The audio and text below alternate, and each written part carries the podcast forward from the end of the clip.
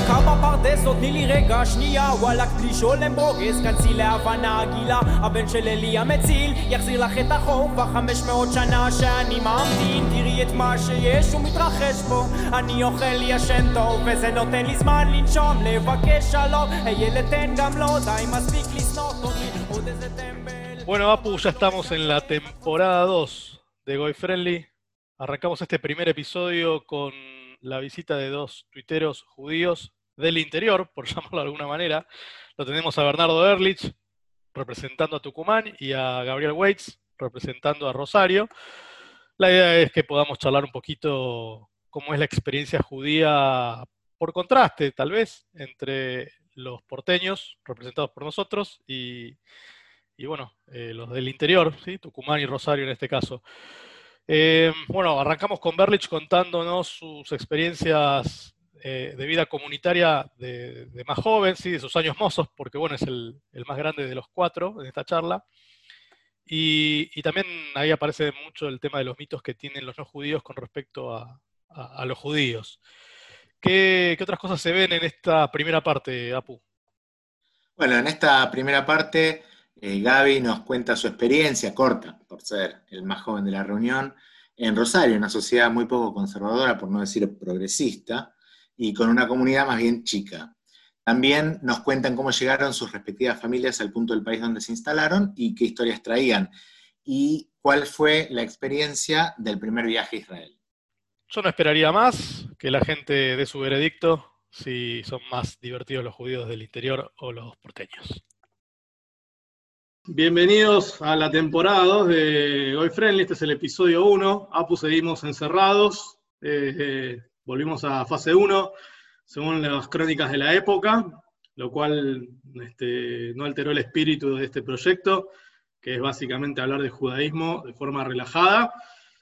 Y, y para no decir este, cosas este, que, que suenan así repetidas, a pesar de que la gente se renueva, algunos este, gois o goim nos vuelven a visitar. Eh, la idea es traer gente nueva, eh, invitados, que nos ayuden a, hablar de distintos aspectos del judaísmo y, para el, tema de hoy, o el eje del día de hoy, eh, antes de, pasarte el pie, es, este, es, una anécdota que tiene que ver con esta idea de, una zona que, este, muchos porteños no, no, tenemos explorada y, que tiene un montón de judíos y que por ahí no sabemos ni cómo funcionan, como somos este, este porteños céntricos también hasta para eso. Eh, hay una, bueno, no, muchos por ahí que vienen escuchando saben que yo era este, progre y demás, en, un pasado medio, oscuro, y era, este, lo voy a decir y voy a tratar de no quebrarme del llanto, era fanático de Caparrós. Uh. Caparrós, este, en un libro que está bastante eh, piola, a pesar de, de, de él, eh, que se llamaba El Interior, repetía por quinta vez una idea que para quienes éramos fans ya la habíamos escuchado, pero que si lo que está dentro de Argentina es el interior y lo que está afuera es el exterior, los porteños en realidad estamos en limbo, en la nada, y nos creemos lo más. Y un poco más allá de la anécdota este, patética de mi progresismo, es cierto. Hicimos los siete episodios de, de la temporada 1 sin hablar de, de, de, esa zona, donde hay muchos judíos, y este, bueno, era hora de traer judíos del interior para que podamos charlar y hacer contrapunto de cómo se vive ahí la cosa. Eh, mm. y, y, dio la casualidad que tenemos a Bernardo Berlich, Berlich, más fácil en Twitter, y a, y a Gaby Waits, este, bueno, de distintos lugares. Ahora cada uno va a contar un poco de dónde viene, qué hace, este, cómo lleva su, su judaísmo en, en, donde vive. Eh, pero la idea era esa, era hablar de judaísmo federal, ponele. Podemos llamarlo así este episodio, ¿no, Apu? Sí, eh, no está mal. Justamente me preguntaba eh, si está bien hablar del de interior o, deberíamos hablar de las provincias, porque a veces les puede llegar a ofender, no sé. Bernardo, vos que... Sí, no, yo un poco lo, lo, acaba de decir Apu en lo que decía Caparrós en el libro del interior, que lo vi, vi cuando lo presentó acá, formó acalorada discusión. Eh, acá había un periodista un periodista deportivo muy viejo que era un personaje, Luis Rey, que si hubiera, si hubiera hecho su carrera en Buenos Aires hubiera sido una estrella, o era un tipo que venía de la radio y que después se volcó a la televisión, era muy repentista, te podía llenar un bloque hablando de nada. Y, y el tipo decía, tenía, tenía, por supuesto, reproducía el folclore de la pica entre los porteños y el interior y decía, los porteños que tanto hablan del interior, ¿dónde viven? ¿En el exterior? Y siempre que hablan del interior me acuerdo de eso. Igual te digo algo, yo no tengo conflicto con el lenguaje, este, las palabras como las conozco me vienen bien. Eh, el interior, eh, sí, es el interior del país, porque en realidad se lo consigue así, ¿no? Digamos, yo tengo muchos amigos con a los que frecuento en Buenos Aires, cada tanto en la medida en la que, bueno, venían, tenemos que hablar ahora en pasado porque está todo, todo cerrado, pero este, siempre hay una idea, me da la impresión a mí de que el, porteño, para nosotros, lo del interior porteño, todo aquel que vive en Buenos Aires, no importa si vive en Villa Celina o en Puerto Madero, pero el, porteño de Cava, de Buenos Aires, a mí siempre me dio la impresión de que tiene una idea del, interior, de que es un, lugar exótico, ¿viste? Este, como un. como que vienen. como quien hace un safari. O sea, llevado esto al, día de hoy. Este, así que me parece que, es correcta, porque nosotros también un poco nos sentimos así, ¿no? Eh, hay un libro de Héctor Tizón, que me parece que el título no más es el libro, que se llama Luz de las crueles provincias. Y para mí el interior es eso, son las crueles provincias. Sí, tengo una pregunta en relación a eso. Nosotros tenemos, una experiencia respecto a, llevar este, la identidad judía, tanto por, la vía afirmativa, que decir, bueno, soy judío, salí al mundo, me, vinculo con, judíos, con no judíos, eh, me, topo con el antisemitismo, que lamentablemente cada tanto vuelve en oleadas, y, respecto a, eso, a esa palabra que usaste, lo de la crueldad, eh, ¿cómo, o sea, ¿qué onda ya el judío? Bueno, eh, a ver, Tucumán es muy católico. Partamos de ahí. El norte del país es católico, y cuando digo católico, digo conservador, y vos lo habrás podido ver en la representación en el Senado y en muchos diputados cuando fue de la discusión sobre la ley del aborto, ¿no? que cuando uno le comentaba a amigos y amigas de allá, diciendo, mirá que acá en Tucumán no, eso no, no, saldría, ¿eh? porque, porque uno, uno conoce el paño. Entonces, e, en ese sentido, eh, es probable que lo haya. Es probable que lo haya, que haya cierto, cierta como sustrato antisemita, no general, ¿no? Y tampoco distinto a, a lo que puede haber en el, en el resto del país. Pero yo no lo, no lo, he, no lo he vivido, sí lo que he vivido cuando era chico sobre todo, porque cuando sos grande ya tenés otra herramienta y cuando uno es grande tampoco anda haciendo esas preguntas. A mí cuando me preguntaba algún amiguito que no era judío, algún amiguito hoy, este, algo sobre, sobre los judíos, a veces preguntaban barbaridades, ¿no? Es verdad que los judíos tal cosa, no me acuerdo una vez, esto me quedó fijo porque era o sea, yo no entendía el, grado de, de, ridiculez que me estaban preguntando, igual contesté, pero una vez me acuerdo un chico me preguntó si era verdad que los judíos adorábamos a la cabeza de chancho. Este, y la verdad es que me sonaba exótico, ¿viste? Más bien de un programa de espía, ¿viste? De gente que cayó en una isla donde tienen rituales raros. Y me parece que, que lo que sí hay, y el, el, antisemitismo en el fondo se nutre de eso, básicamente, mucha ignorancia mucha ignorancia eh. con respecto a lo que, a lo que es eh, ser judío, a lo que es el judaísmo, cierta actitud de gueto, que yo no sé si al día de hoy se mantiene, pero por lo menos hasta cuando yo era chico sí lo había.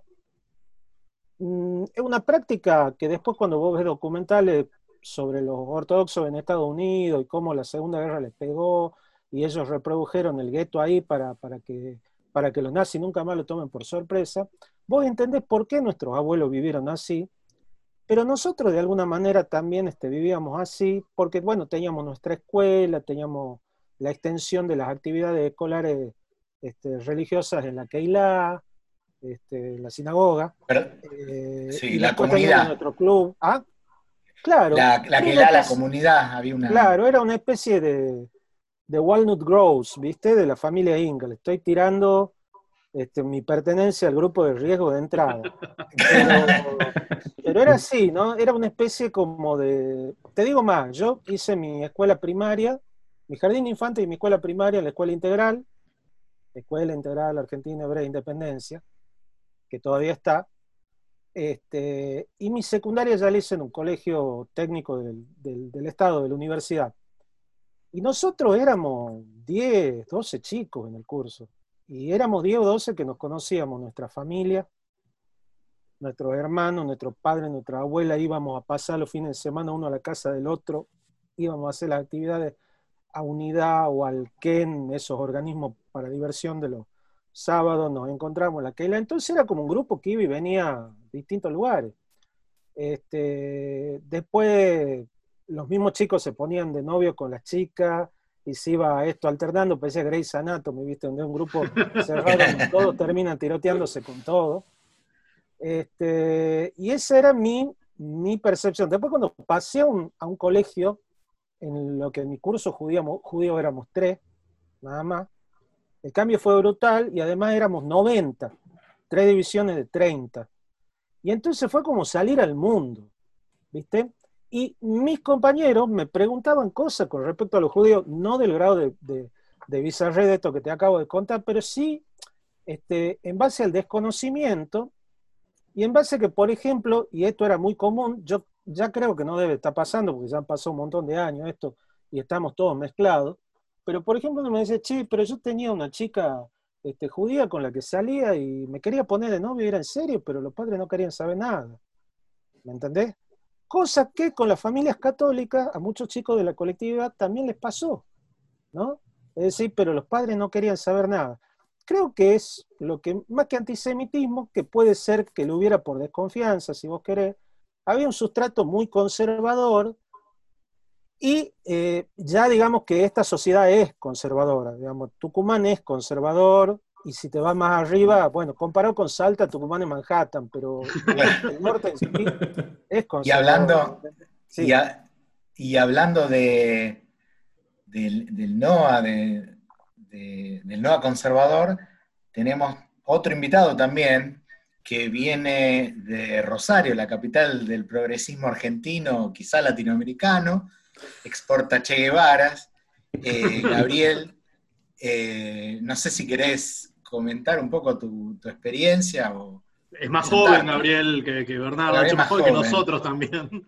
Así que por ahí una mirada totalmente más, más este, este eh, sí, nueva, ¿no? millennial, millennial. después, después hacemos un glosario y te explicamos qué es la familia Ingalls. Eh, vos sabés que vengo hace muchos años que trabajo en distintas, fui pasando por distintas empresas estadounidenses, entonces me, me, ha tocado muchas veces trabajar con gente de allá y siempre cuando los quiero asustar, le digo vengo de Rosario, donde nació el Che Guevara y hace 30 años gobierna el Socialist Party. Y te miran con los ojos así, como que, digamos, ¿dónde estás viviendo y por qué estás? Pues, digamos, ¿en qué balsa te vas a escapar? Em, pero bueno, todos sabemos que, que, la realidad no, no es tan así pero sí soy, soy rosarino em, desde hace ya 33, pronto 34 años. Y en realidad la última década la pasé em, más en Capital que en, que en, Rosario. Y eso también me permitió empezar a, a descubrir esta doble mirada em, y entender finalmente lo que ya me habían contado, pero no lo había entendido, que es eh, si vivís en las provincias, pues llamale las provincias, el interior, llamale como quieras, pero sos ¿Qué descubriste? De, de, segunda en este hermoso país.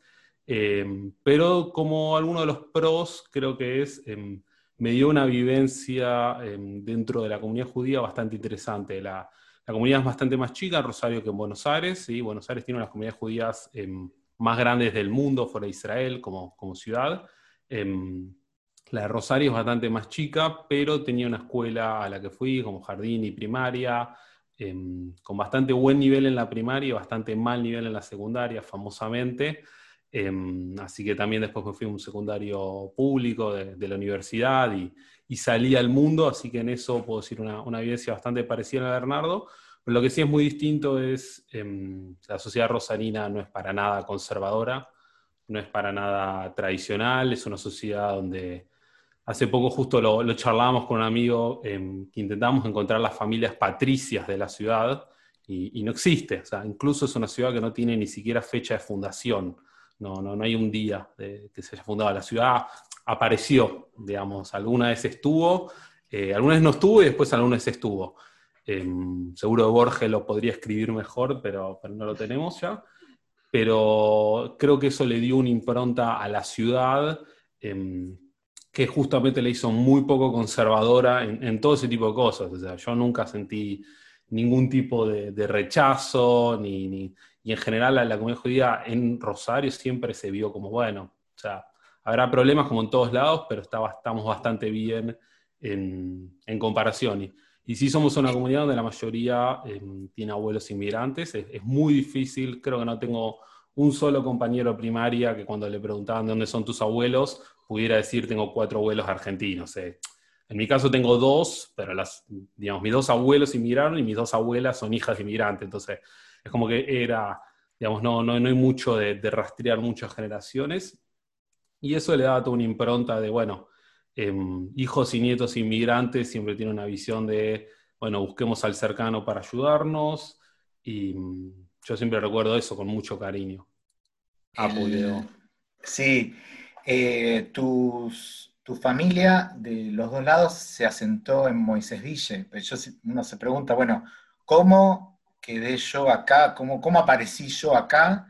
¿Por qué vinieron acá o por qué no? En mi caso tengo un abuelo argentino, y justo ese abuelo, o sea, los otros tres son eh, de Rusia, y bueno, todos, Rusia, Polonia, Ucrania, y todos se asentaron directamente en la ciudad de Buenos Aires, pero mi abuelo argentino justamente el, entrerriano, el gaucho judío, que ocho hermanos eran, uno eh, no era bueno, creo lo conté en otro episodio, pero como el público se renueva, no era bueno para la doma, y que era mi abuelo, Miseide, y lo mandaron a Buenos Aires a estudiar.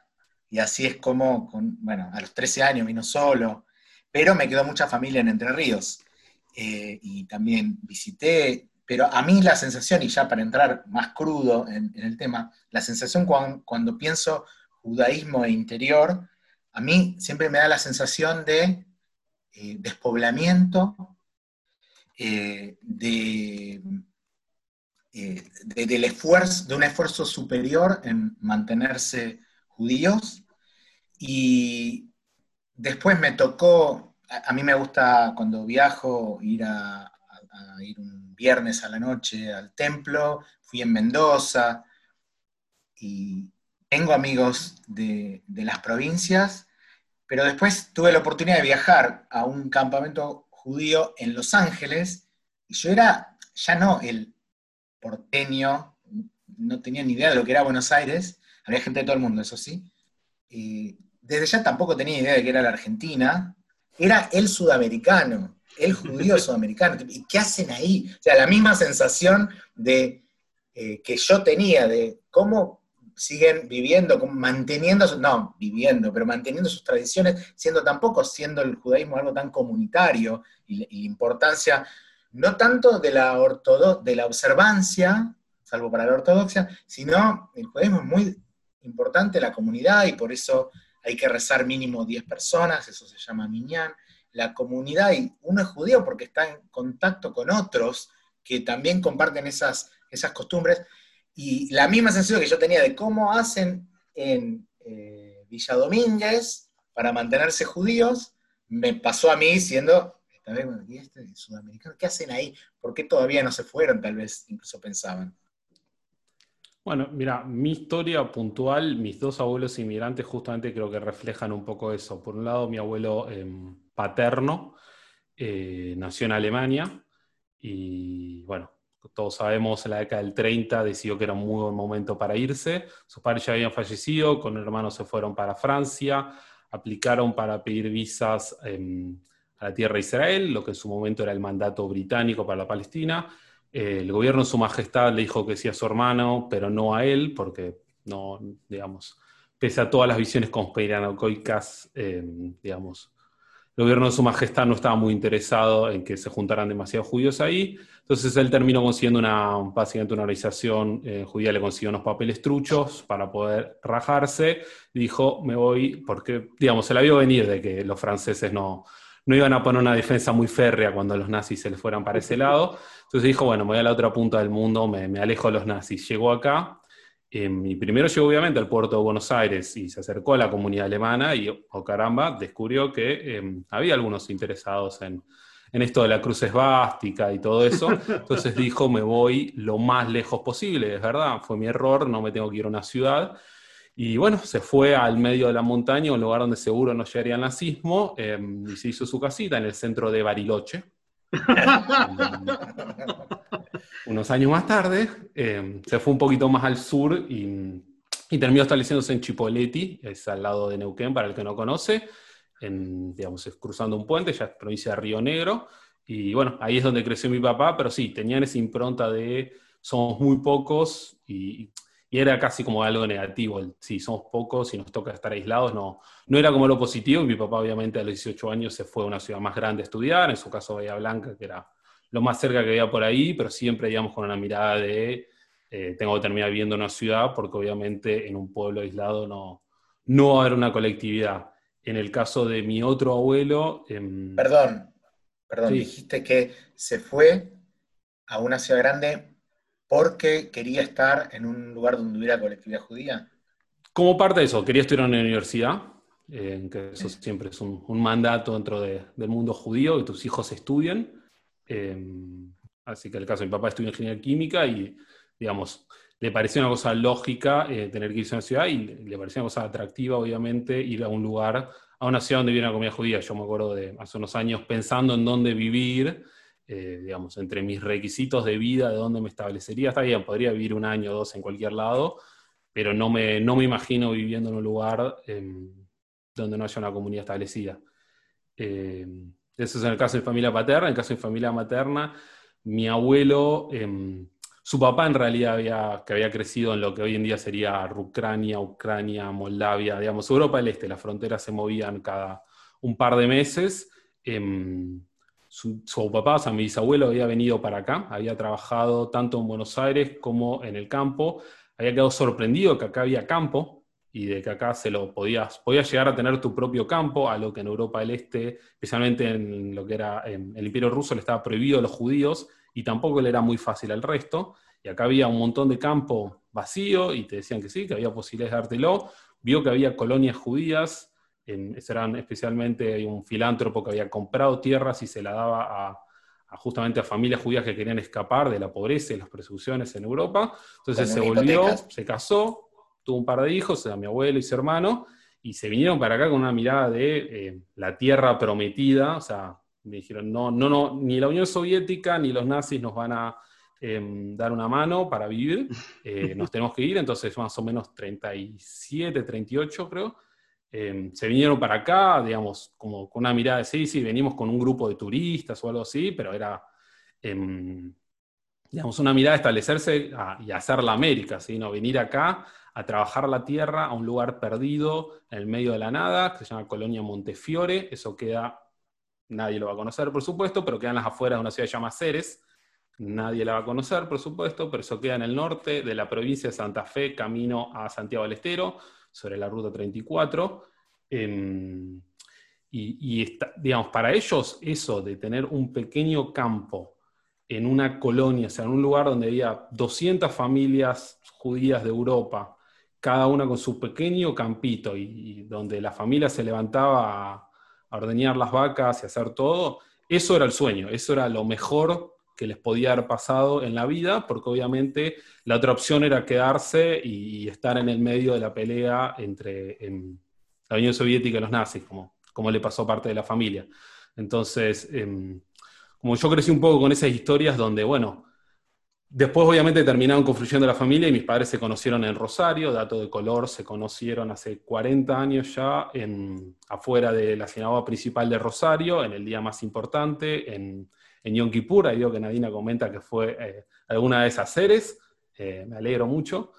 Em, no, no, no, de haber cambiado mucho en estas décadas. Pero bueno, em, mis padres se conocieron y para ellos, obviamente, viniendo de las familias y viniendo de donde venían, el Rosario era como un un lugar grande y un lugar de crecimiento y, digamos, una ciudad cosmopolita prácticamente, em, entendiendo dónde habían crecido sus padres y sus abuelos, en ese sentido. Sí, una, eh, cosa. Ah, perdón, sí, haces un paréntesis, perdón, Apu. Sí, eh, el filántropo del que hablaba Gaby es el varón Hirsch, sí, estamos hablando de él. Correcto, sí.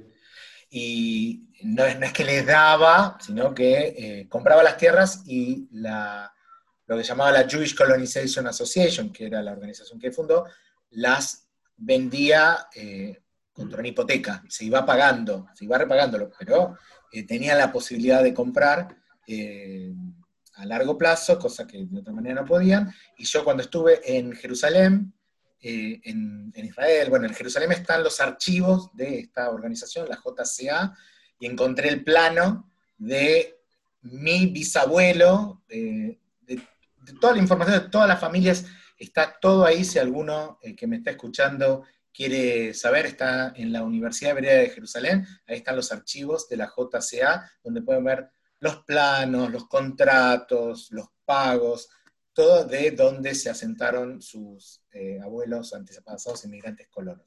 Sorry, pasante. Sí, eh, no, yo escuché el recorrido de Gaby, de, reírme, pues este, uno se ríe también como parte de la, de, la reacción a la tragedia, porque fue una tragedia de escaparse de eso. O uno se imagina, mis abuelos no pasaron por eso. Tengo una, un abuelo polaco que, este, hasta donde recuerdo, también se escapó por el 30, por ahí, o este, en la entreguerra. El resto nacieron todos acá. Eh, y, veía un poquito ese recorrido que hacías hasta Bariloche, y, me acordaba del, gag de, la película de X-Men que ponían este Villa Gesell. Pero pensaba tu historia y, trataba de imaginarme la, de Bernardo, que, nazis en Tucumán no recuerdo haber escuchado, ¿no? Se ve que el clima no es propicio. Eh, pero me da mucha curiosidad saber si, vos pudiste rastrear a ese nivel tus orígenes y, qué, pasó ahí. Porque, bueno, obviamente lo de los nazis no estaba. Sí sé, y lo hablamos en el episodio 6, que hay una comunidad árabe musulmana, eh, sirio-libanesa, muy importante, y, qué pasó, o, si hay algo ahí también de pica, por llamarlo de alguna forma. Mm, no, no, vos sabés que, no. Y yo me acuerdo que una de las reflexiones que leí, eh, en las que no, no me había puesto yo a pensar mucho, pero que la leí cuando fue el atentado a la Embajada de Israel, ni siquiera el de la AMIA, eh, decían que justamente este era un país donde todos nos habíamos criado juntos en la escuela pública. Vos ves este, otros países, ves, películas yanquis, sin ir más lejos, los quilombos raciales que tienen desde que nacen, que si vos te pasás de un barrio a otro barrio, capaz que te cagan a tiro. Y nosotros acá no lo tuvimos. Sí, es verdad que hay una comunidad este, árabe muy grande, más grande que la colectividad judía, pero también es cierto que la colectividad judía de Tucumán es grande. No sé, tenía el número y se me fue porque me olvido de todo, pero como si te dijera que es la tercera del país o algo así. Este, entonces la, experiencia, por ejemplo, de Rosa Sanao de Yom Kippur en la Keilah, era de mucha gente. Y era una sola, porque había dos. Estaban, como creo que hablaron la semana pasada o la anterior, los, rusos, del, que, del palo del que soy yo, y los turcos. Ahora también está Jabad, digamos, se, se agrandó más. Jabada, claro, para los, participantes no judíos, Jabada es como el ala más ortodoxa dentro de, o sea, tiene como una organización comunitaria eh, paralela en algún punto, o sea, nos vinculamos, pero no, funcionamos con, el mismo esquema de, socialización. Me han dicho que, me han dicho que los sefaradim están más conservadores que Jabad, pero la verdad que no puedo chequearlo porque es, simplemente me han contado, me han dicho, no, sabe cómo están los turcos. Este, mira, eh, los orígenes, yo probablemente soy de una, generación anterior de, Gaby, mis cuatro abuelos son de afuera, Mi ¿De abuelo paté, eh, mis dos abuelos son polacos. Mi abuelo era de Krinki, un pueblito que queda cerca de Grodno. Mi, ese es mi abuelo materno, mi de materno. Mi de paterno era de Parkseu, Polonia, que queda en el otro extremo de Polonia. Este, sin embargo, vinieron en el mismo barco. Yo después veía las libretitas que le daban como para guardar los pasaportes, era el mismo, el Vapor Asturias que salía de Cherburgo. Mi, mi bobe, mi bobe materna, es nacida en Rusia y vino acá de bebé. O sea que mi bobe era prácticamente argentina. Eh, y mi bobe paterna era de, no me acuerdo en este momento, no tengo presente el nombre del pueblo, pero era de un lugar que cuando ella nació era Lituania, después fue Polonia y hoy es Bielorrusia. Digamos, está ahí en la zona de la, de la frontera. Eh, del- de la historia de mi familia me sigo enterando, me, me enteré hace poquito por, por algo, mi, hija estuvo el año, el anteaño pasado, estuvo en Israel, estuvo durante el verano pa- eh, parando ahí en casa de, de mi tía. Y bueno, ella le contó, por ejemplo, un detalle que yo no conocía, y es que mi abuelo paterno se iba a ir a Israel, quería irse a Israel con un grupo de, gente que eran más o menos pioneros en esa época, y le dijeron, no, mira, andate a Argentina, que ahí este, hay parientes, hay gente, te hace un, te hace un ahorro, y después te vas a Israel más, más tranquilo. Y ahí, acá la conocí a mi Bob, ya no se fue más. Digamos, yo en, en parte soy fruto del azar, de las migraciones inesperadas. Mi, sí, Eh, micrófono, Apu. Micrófono. no. Ah, ahí está. Ahí está.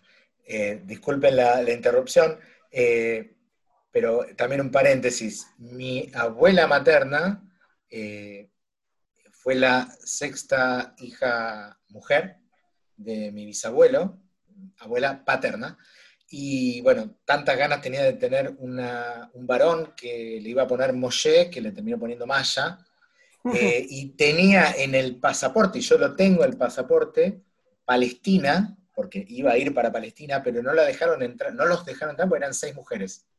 Y no querían mujeres porque no podían trabajar tanto como los hombres. En la época del mandato, estamos hablando de eh, 1930, en la época de, que la inmigración estaba muy controlada, y entonces se vinieron para acá. Perdón por la interrupción, estabas contando de... No, Sí, sí, y si se me permite una segunda interrupción, Sí, sí. perdón, estoy seguro que tu abuelo hizo negocio. No, pues vi la cara de pasante, pero seamos honestos. Eh, No, mira, mi abuelo. hasta hace 20 años un país muy pobre. Yo tengo la hermana y papá emigró a Israel en la década del 70. Ella fue un plan eh, como, digamos, a conocer. El 73 lo agarró una guerra, la guerra de Yom Kippur, se decidió quedar y cuando volvió dijo, yo me voy para allá. Y, y se casó con un hijo de argentinos que, digamos, que, que vivían desde hace mucho tiempo allá en Israel. Y alguna vez charlando con ese lado de la familia y me contaban lo que era vivir en Israel en los primeros años, 49, 50, estaba hablando de racionamiento de comida, Sí. estás hablando de Sí. trabajar de 12, 14 horas durante 6 días a la semana, digamos, estoy seguro que, que- que- Sí. que, digamos, hizo, hizo Mira. negocio tu abuelo, quizás Sí, no pero- tanto la nueva generación. No, seguramente, o pero menos, el porque- que se fue... Sí, El- Más perdón. o menos porque mi abuelo lo mataron acá, así que en definitiva, Uh, yo no sé si le hubiera ido mejor allá, eh, no lo sé. Este, mira, eh, bueno, no, te interrumpí, discúlpame, te interrumpí. no, no, lo, único que iba a decir... interrumpimos a vos. No, ahora, ahora sí, Bernardo, pero eh, mi hermano vive en Israel y siempre dice que si le, le echa, entre comillas, la culpa a mi vieja de no haberse ido antes, porque todos los argentinos que se fueron alrededor del año 70, 73, en esa época, hoy son, están muy bien parados económicamente. Bueno, no sé, mi- sí. entraron en la ola justo en la que no, había no, es que lo que pasa es que es verdad, cuando vos ves fotos de los primeros kibutzim de la, la época de la conformación del Estado, y sí, era como irte a vivir en medio del, del desierto, ¿viste? en medio de la arena, era una cosa, era otra, otra historia. Mi tía, la hermana de mi papá, se fue, claro, se fue a vivir Kibutz en... es granja comunitaria Perdón. cooperativa. Perdón. Yo voy poniendo las notas al pie. Sí, es una granja socialista, origen socialista, donde la propiedad es compartida y todos aportan de acuerdo a su capacidad y reciben eh, en base a su necesidad. Y bueno, eso y, el aburrimiento lo terminó matando al kibutz, pero eso es para otro tema. y las drogas, las drogas duras. Este, ah, no sabía. Me habían llegado historias que sí. Este, yo, yo tuve mi, mi experiencia de, de kibutz. Este, ¿En qué año? Pero bueno, en el año 80. 80, me fui al Tapuz. después lo hablamos. Termino, termino de la historia. Mi tía se fue en el 79. No, bueno, este, mi, mi, abuelo era modista. Creo que mi abuelo paterno, este que se iba a ir a Israel y, y, no se fue y vivió acá y después lo mataron, creo que era sastre. No, de esto no estoy tan seguro. Mi abuelo materno era sastre y mi abuela materna era maestra. Maestra normal, estudió en Rafaela, todos los años iba y se juntaba con su promoción de compañera y qué sé yo.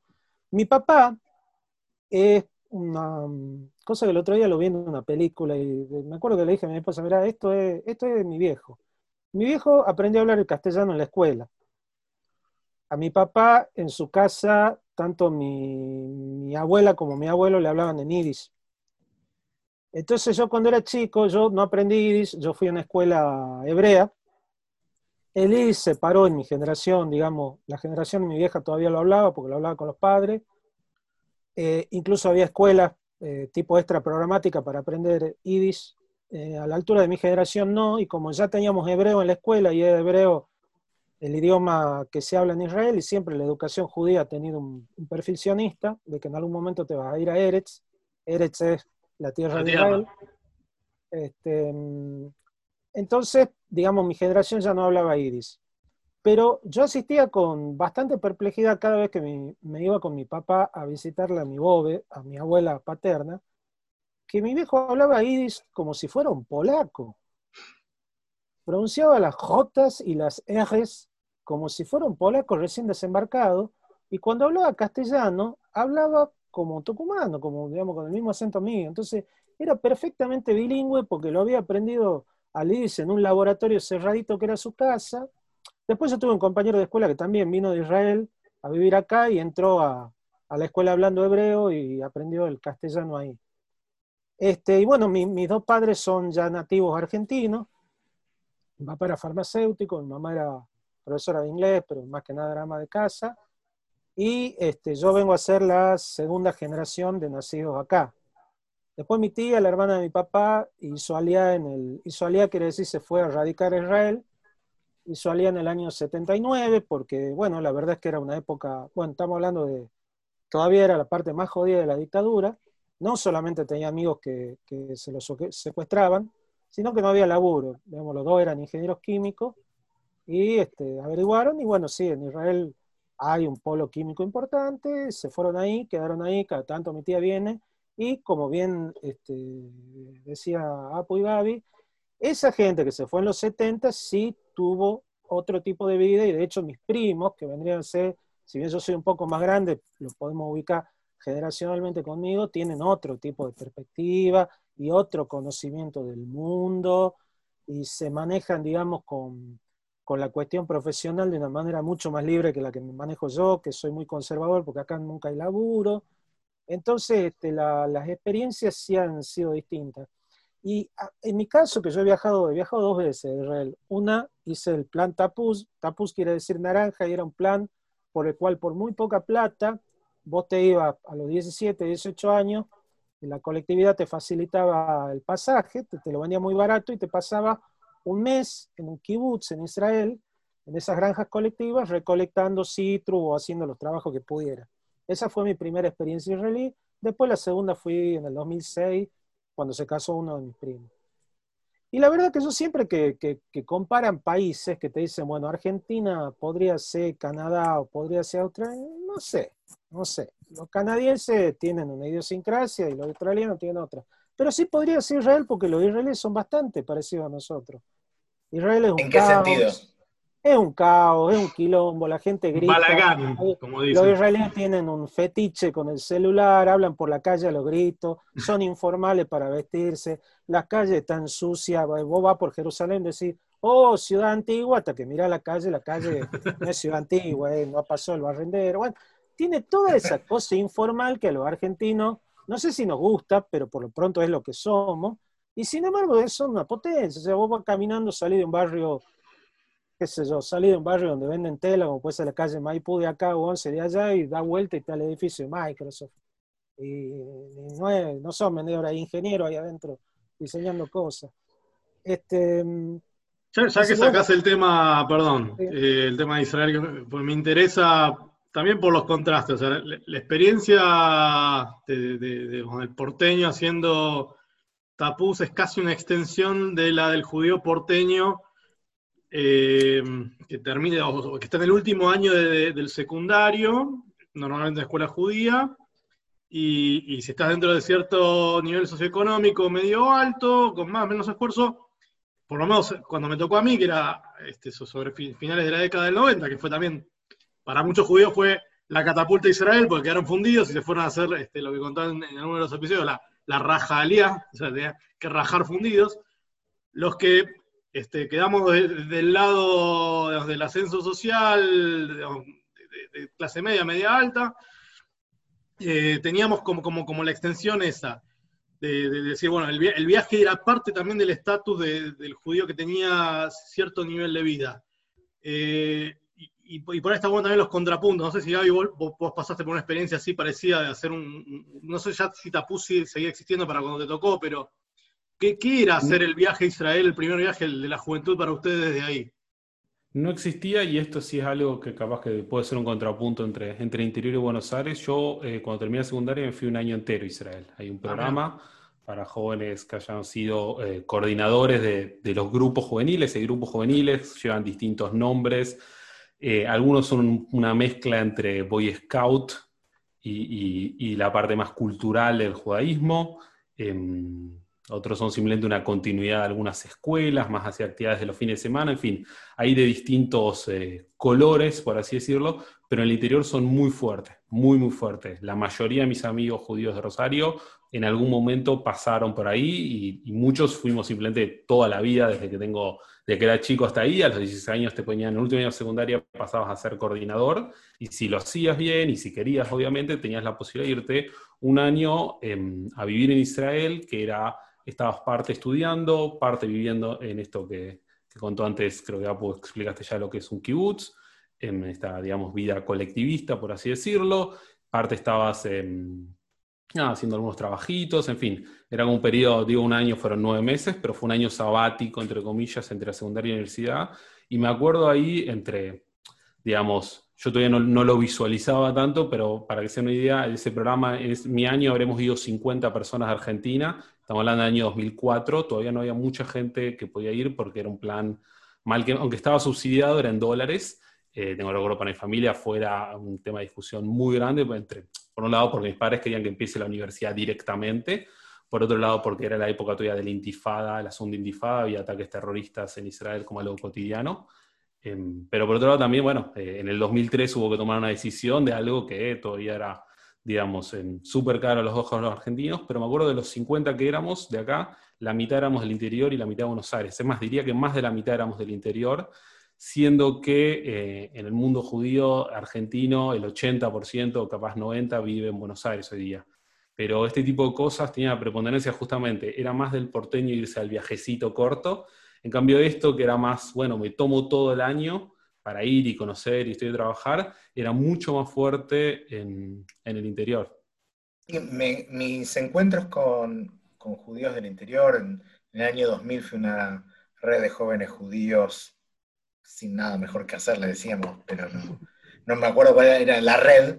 Eh, una de las cosas que, que me pareció descubrir ahí es que el judío del interior es más intenso en lo comunitario, más ferviente y lo cuida más al judaísmo, porque creo, mi interpretación es que acá como que lo damos por hecho, lo damos por sentado, alguien se va a ocupar de que esas escuelas tengan gente, de que los líderes y los maestros, la seguridad.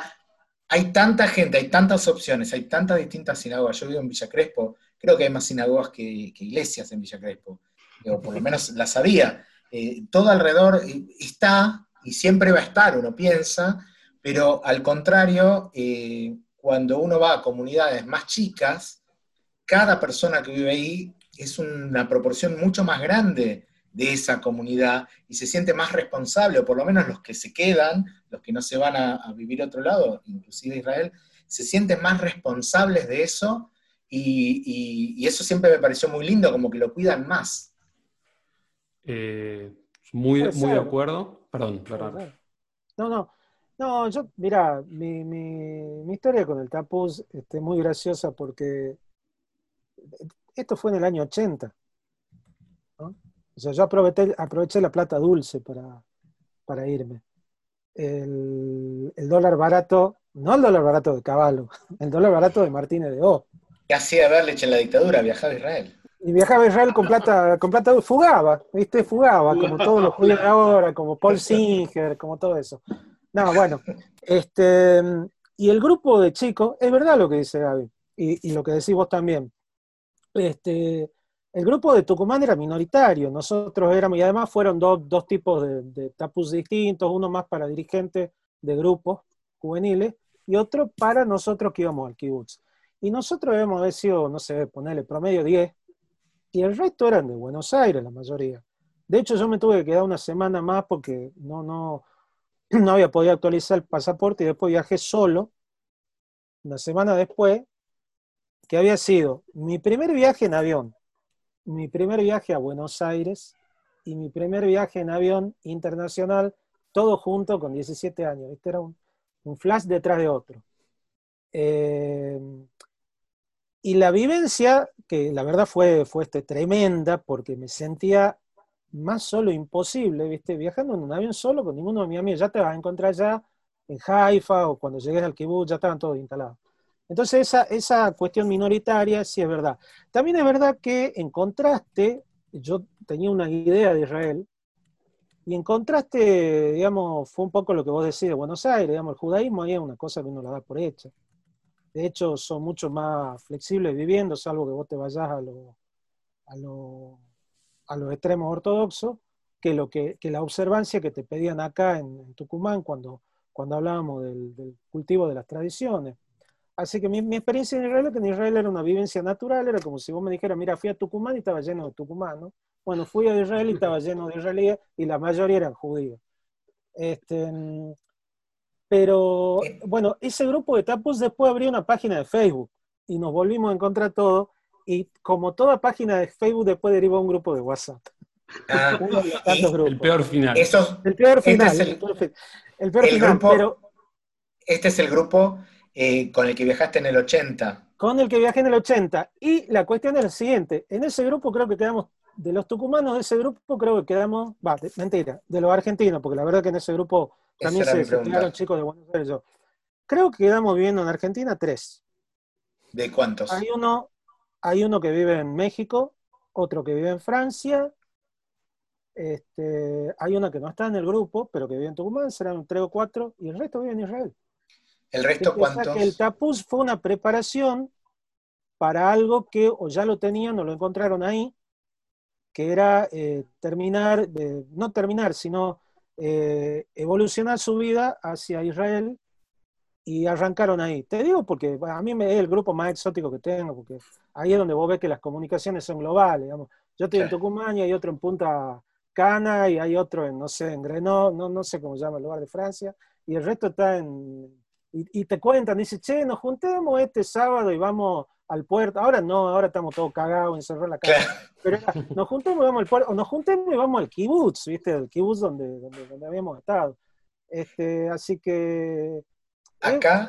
sí. Y después fui en el 2006 y ya tuve una experiencia más de adulto y esa ya me gustó más, porque la verdad que así como fueron, como fueron todos esos flashes, ¿viste? Mi primer viaje de avión Tucumán-Buenos Aires, conocer Buenos Aires, que tiene una escala totalmente distinta a lo que era Tucumán en los años 70. Ahora está todo más globalizado y vos te, te tirás y en Netflix está viendo una serie que transcurre en Estocolmo, pero acá era Tucumán, viste, Canal 10, Canal 8, y de golpe ves lo que era la Avenida 9 de Julio, el ancho de la Avenida 9 de Julio, por darte un ejemplo, la escala que me sigue sorprendiendo el día de hoy, la escala que tiene eso.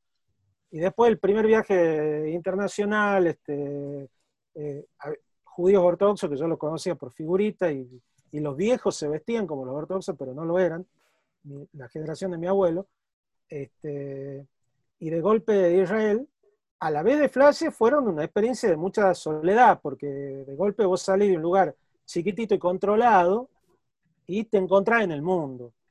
Me quedaban recuerdos de hebreo, me desenvolví bien, no, no tuve problemas en ese sentido. Este, pero después cuando fui en el 2006 ya tuve una vivencia más de adulto, ya me gustó más, entendí cómo funcionaba esa sociedad, lamenté que nosotros no funcionemos igual, teniendo todo para funcionar de la misma manera. Este, y la verdad es que es una... Es, es, verdad que mm, yo no sé ahora, pero cuando yo era chico, eh, los judíos tucumanos éramos, me voy a incluir aunque nosotros no éramos, de clase media, clase media alta. Este, no era mi caso, pero bueno, en general era así. Entonces la posibilidad del viaje a Israel era una posibilidad. Sobre todo en esa época, que, el, que fue una de, de, las tantas épocas en que el dólar estuvo pisado, ¿viste? Y, y, uno podía decir, bueno, ¿cuánto sale el pasaje? Y sale 1.500 dólares, pero acá te lo vamos a cobrar 800, porque está PUS, y de última, no sé, paga 600 y el resto va bien. Entonces, era una cuestión, una cuestión accesible, ¿no? Este, una extensión, digamos, de lo que había sido la escuela, la Keila, el club, el Capuz.